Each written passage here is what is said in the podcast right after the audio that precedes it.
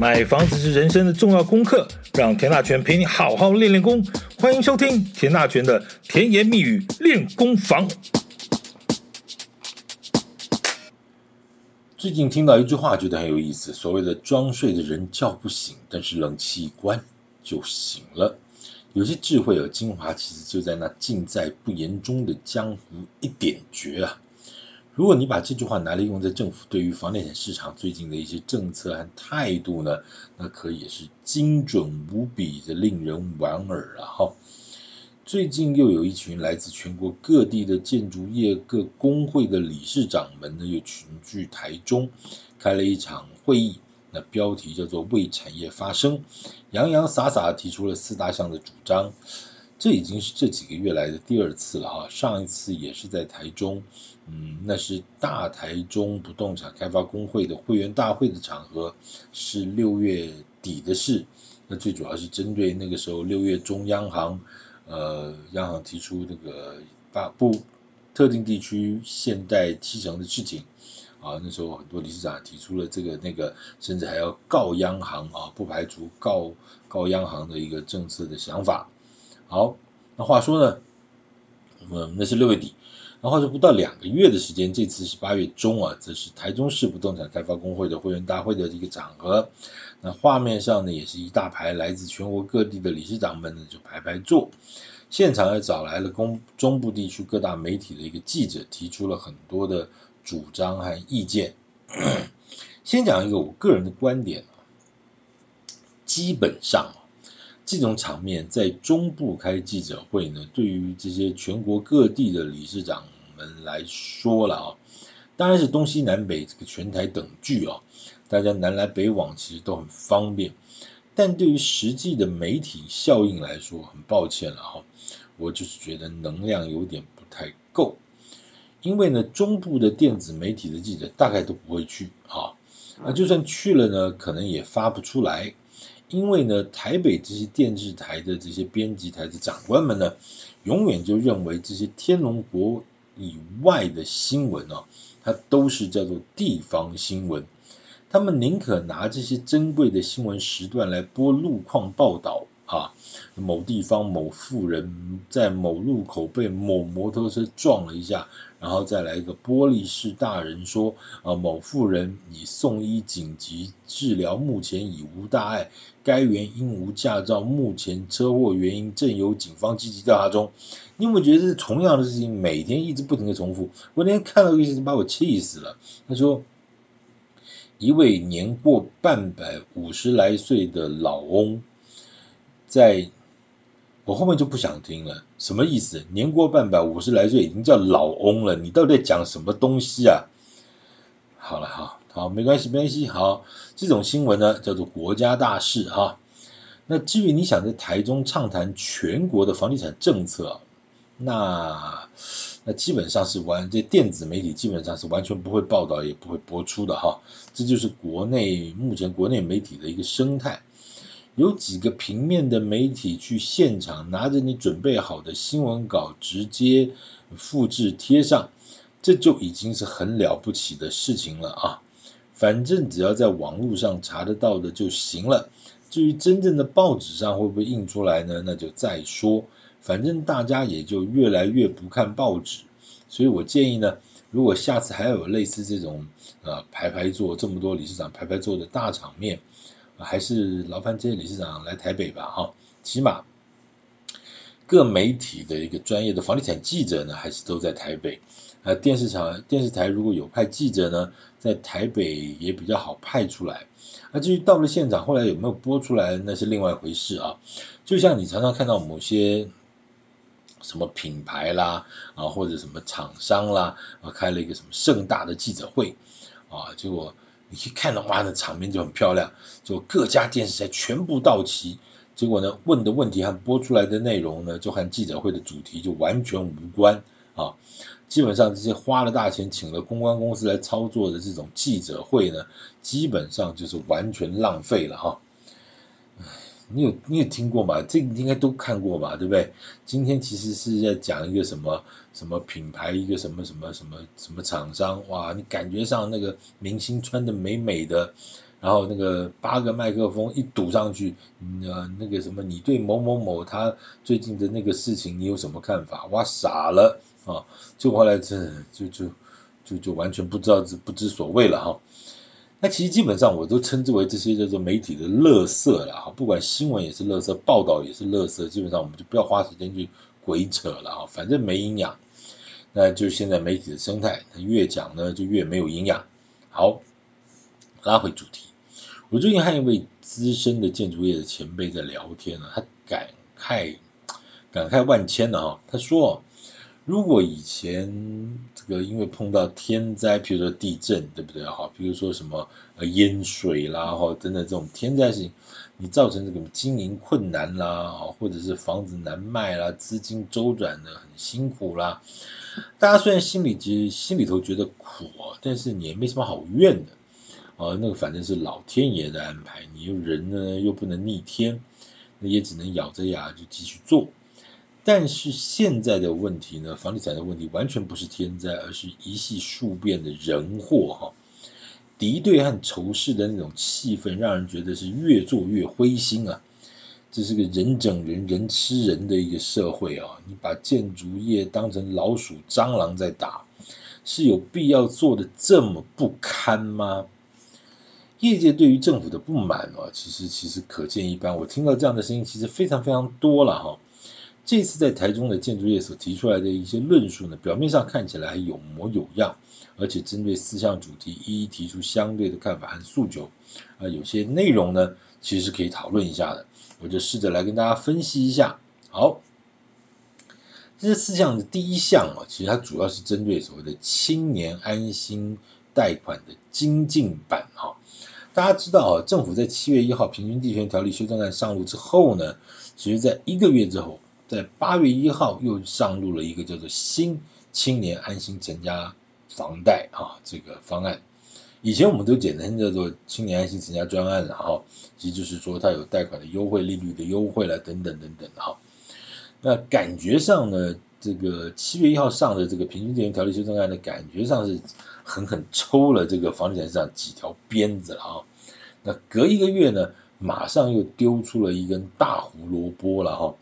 政府好像就是左手鞭子，右右手胡萝卜啊，那就让这个房地产市场，呃，这个这个这个维持一个某种程程度的平衡。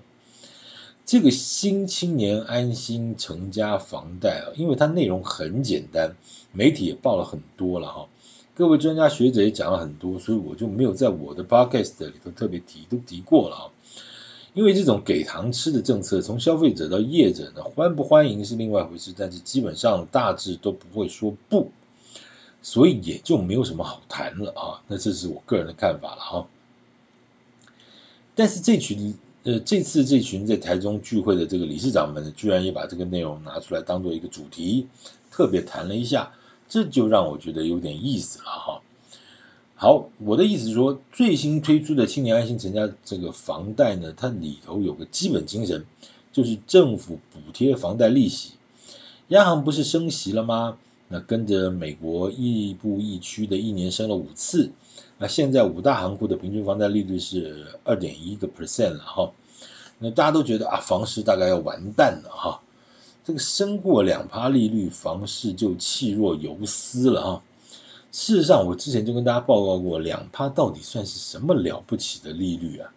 先不谈什么二十年、三十年前那种八趴、十趴了，就是近十年来最高的利率呢，也不过就是二点八五。那现在呢，也不过二点一。那就算升到二点五，那也不到十年的高点了哈。那这次美国联准会其实最近。你你去追他的新闻，你就觉得很烦哦，就一天到晚，呃，就检讨利率政策。这条新闻讲啊啊，说哪个单位又做做了什么研究，预期还会怎样，如何如何。那联总会里头呢，可能也是一个礼拜、两个礼拜就会有一条新闻会如何如何，然后一下子说年底呢会停止升息，一下子又说呢明年第二季会开始降息。然后全世界的股市、汇市、债市啊，就跟美国一起神经兮兮的起起伏伏啊。所有的专家学者、经济学家也是左一个预测，右一个判断，哈。好，拉回来讲重点，讲什么呢？就是说，这次政府推出的新青年安心成家房贷呢，就是透过补贴利息的措施呢，让青年可以享用到一点七七五 percent 的优惠房贷方案。刚刚说了哈，现在五大行库的平均房贷是二点一了哈，那政府就补贴利率和补贴利息，然后让你到现在啊可以享用到很低的哈，就一点七七五个 percent 的优惠房贷。我当然必须说了哈，这个出发点是好的啦。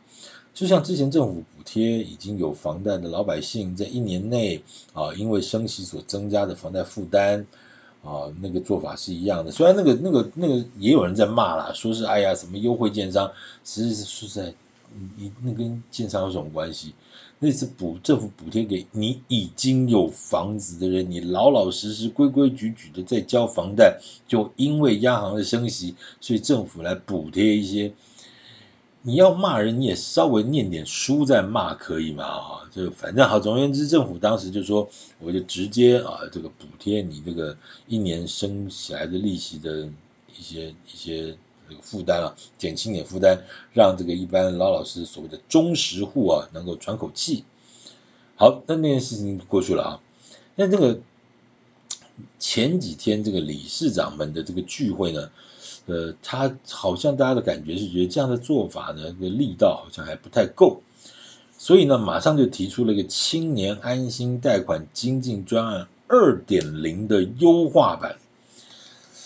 这年头好像很流行什么几点零几点零几点零的了哈，那主张主张什么呢？主张要超征了一点一兆的税收呢，还税于民啊，希望将房贷呢，呃，从一点七七五降到一个 percent 啊，那房贷的额度呢，也从一千万提高到一千两百万，啊，贷款的成数呢，提高到九成。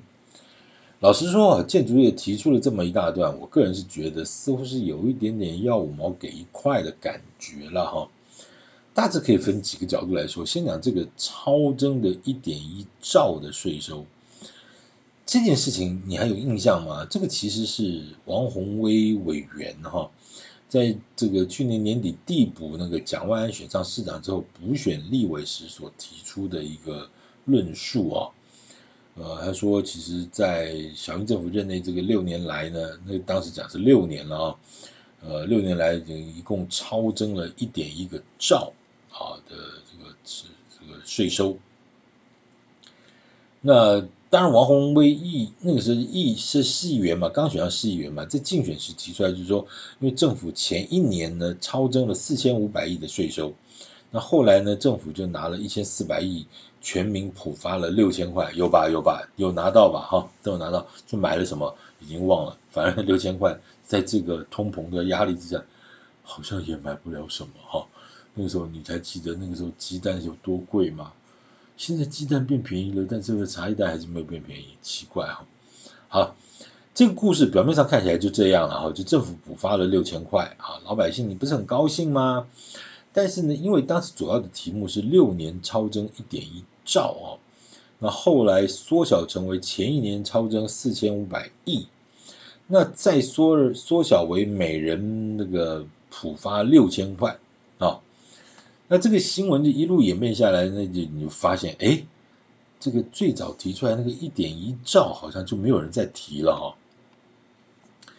不过这次这个建筑业这些理事长们又把这个拿出来讲哦。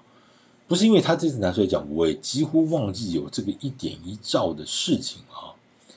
但是嘞，这档事如果是因为是由建筑业的大老板们的嘴里说出来，这个味道好像觉得哪里怪怪的哈。是了，你可以说啊，这几年建筑业被政府各式各样的抽了很多税了，也抽了好几鞭子了啊。当然心里头会觉得很不爽啊。但是建筑业跳出来喊还税于民，这个嗯，就会很简，很让人很简单的想到，你最好每个老百姓就每个人可以分个五百万、一千万的，然后大家就拿这个钱去买房子哈。事实上啊，一点一兆如果平均分给两千三百万人呐，那不排富的话呢，如果就像这次六千块，你出生婴儿也可以分啊，那一个人可以分多少？哎呦，我没有算错的话，是一个人可以分四十七万八呢，没有错吧？四十七万八嘛。啊，如果排富的话，那就更多喽。哦，其实挺好的，对不对？虽然说四四五十万，距离买房子还是挺远的，但是可能已经是一个上班族，年轻的上班族一整年的薪水喽。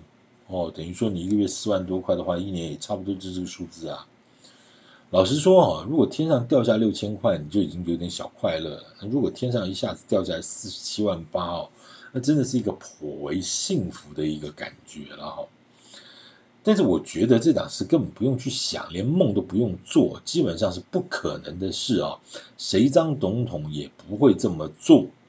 还税于民啊，这个当那是因为你是民啊，民主民主。等我选上总统之后，我就是主，你呢还是民，好吧？你是民，我是主，所以民主民主，再说吧。至于说把这个房贷利率从一点七七五降到一个 percent 啊，基本上我觉得这也是一个根本不用和政府喊话的一个题目。怎么说呢？因为照目前政府的那么美国政府的动向来看哈，今年也许不会停止升息了啊，也甚至有说可能今年还要再升一次啊。但最坏的可能也就是再升这一次，但是明年却极大的可能会开始降息。现在有好几种说法，就不论是第二季或者是下半年啊，反正基本上大概最慢你也听到说，二零二四年的第三季或第四季应该就会开始降息了。你看哦，这一年，这过去这一年，一年升了十次，十，那就算今年再升一次，十一次好了。以后如果换成一年降个两次或三次。大概没几年呢，大概又会降到什么一趴出头了哈。那个时候其实你也不用政府什么补贴利息了，银行大概又会开始出来抢房贷了哈。所以我觉得这种浮动式的东西，大家也用不到太紧张，因为随着这个经济的变化，你说那美国到底怎么样？通膨还是很严重。哎呀，最近经济学家讲的这些东西，我都觉得每个礼拜都换一个版本哈。你也不知道他到底在讲什么东西，上个礼拜跟这个礼拜可以完全南辕北辙所讲的东西，你你看媒体都觉得说你是写错了，还是上个礼拜的新闻重播，到底是怎么回事？那所以与其这样的话，真的是，呃，就加减加减听了哈，加减听了哈。就像其实我很佩服这些股市名嘴哈，就是我真的不懂，你每天都有那么多东西分析啊，台积电呃昨天涨两块，今天跌一块。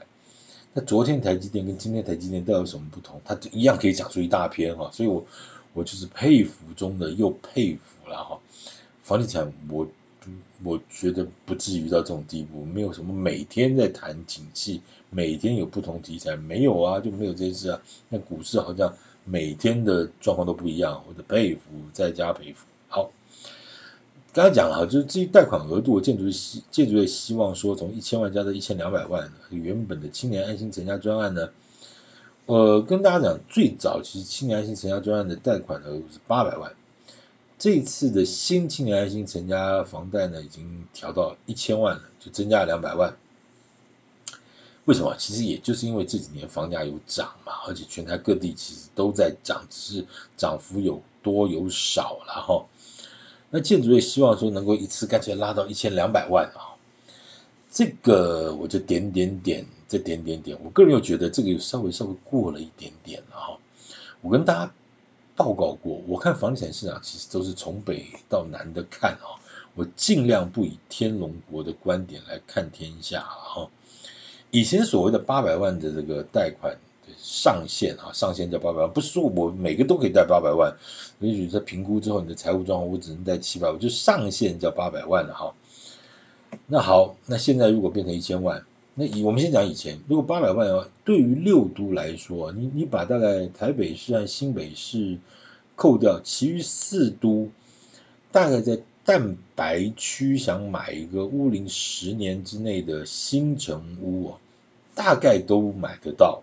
大概都还 OK 了哈，但除了这六都之外啊，其他县市你大概都还可以在蛋黄区买个中中等，我不讲中高，中等级数的房子了哈。所以你看，这就是城乡落差了哈。那你也不能说人家什么脏话，什么是乡啊？人家的蛋黄区也是很黄啊，哦，就不不没有别的意思了，就基本上还是营养成分很高的。好，所以所以所以我们刚刚讲的，就是八百万的话，除了你说台北市，台北市如果在以前你买一个小小的套房，应该也还是有。你在蛋白区买一个老一点的中古屋。不是没有，要认真去找啦。台北市也不是每一间房子都一定是什么几千万几，也也没有，也没有。说真的也没有。你说像新北市最贵的板桥，板桥也很大，它也有东南西北不一样的地方。你说每一间房子啊都像新板特区一样，动不动什么七八十万、八九十万，也不是啊，也不是啦。只是大家都要把讲的，哎呀，你看现在板桥都几十万了，哎，所以这种。好吧，好，继续讲，因为这个房价确实这几年涨了不少呢，所以这次青年安心成家房那个房贷呢，就把贷款的额度总价拉到一千万。那其实大概跟刚才讲的那个区域和相关位置的这个逻辑呢，大概也是一致的了哈。但如果要照建筑业讲的，再拉到一千两百万贷款额度了哈。当然，你对于想买这个品质更好一点或者地段条件更好一点的这种房子呢，啊，但是资金不足的年轻人呢，对他来说当然是件好事。但这对于城乡差距的这档事来说，可能就凸显了更大的相对剥夺感啊。因为我刚刚讲真的啊，你说在很多嗯南部地区，真的一千两百万套厅主动备了哈，甚至甚至。我这个月要去花莲演讲，做了点功课。花莲还有很多那种细狗细狗爸爸那套厅出了啊，还很多了，而且是市中心蛋黄区。你说这个这个什么概念啊？那个贷款上限一千两百万，我是一次要买两间还是怎么样？当然不是这个意思啦，就是说那个地方当然上限可能也就是给你五百万、四百五十万之类的，那你自备款还是要出了啊，还是要出了啊。好，我要讲的意思什么？就是说这个就是城乡差距的相对剥夺感啊，相对落差，没办法。永远政府也不会去解决城乡差距的问题，缩小城乡差距这种口号喊了三十年，城还是城，乡还是乡啊，嗯，没办法哈。然后还有还有一个问题就是贷款九成啊，如果贷款额度是一千两百万的话，你就算算那个利率回到一点五个 percent 好了，三十年的房贷贷下来呢，这一个月也是要四万多，也是挺硬的哦，讲实话。对一般年轻人或者说小家庭来说，也不是那么容易的一件事啊。我不知道这套数学建筑业的理事长们当时在提出来之前，自己有没有先算一下啊？电计算机啊、手机啊，这算一算，似乎这套论述有一点点的不太靠谱了啊。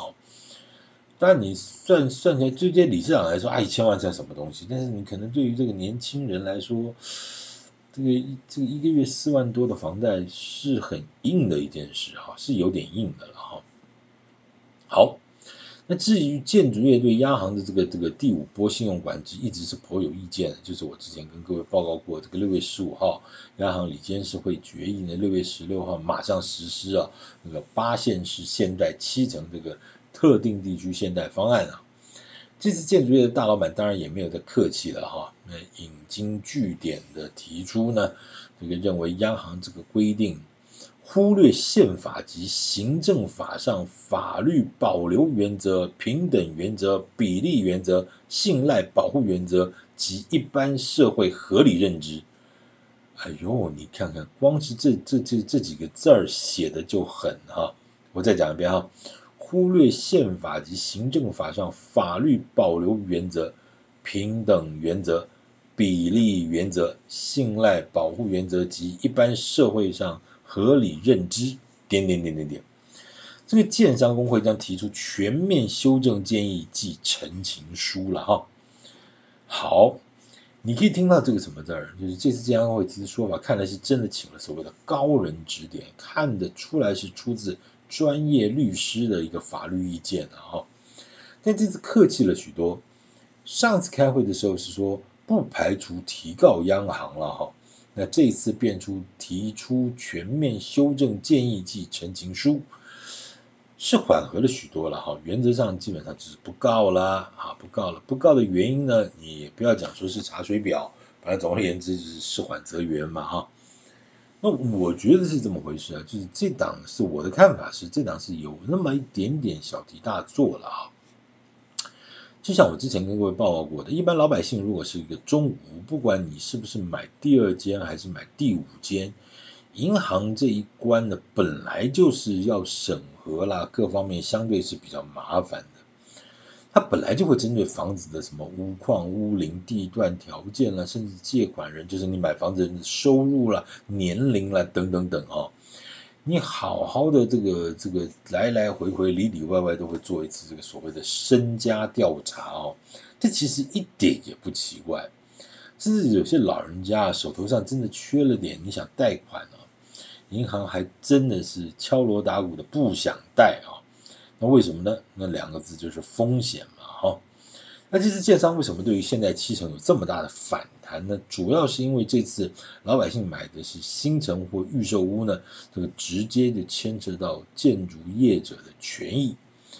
就算央行后来说用切结书呢，啊，把这件事这个做法呢，这个稍微圆了一下，他之前这个考量不周，这个先买后卖的这档事儿。但对于建商来说，还是有个不能说的痛苦，因为呢，以往那种自备五十万工程零付款，一次买五间这种中长线投资客的操作模式呢，因为又加上了平均地权条例的一个五年那个那个呃这个闭锁效应啊，哈，就是不是平均的和房地合一两年变五年的这个闭锁效应，再加上投资客呢只能换约一次，就形成了闭锁。那如果这一下子又拉高了自备款的门槛呢？硬邦邦要拿出五间房子的自备款，还要闭锁五年，这就不是所谓的口袋深一点的人就能玩得起的游戏了啊、而是大家真的都不敢玩了。那对于建筑业的销售速度呢，和资金回笼的这个盘算盘的压力，那就可大了哈。至于建筑业，还有提出一些建议啊，分别传达了什么样的讯息呢？或该从哪些角度来观察呢？如果后续再跟大家做报告。好，好，这个预知后事如何呢？且听下回分解。感谢您的收听，继续关注田大全的甜言蜜语练功房，谢谢。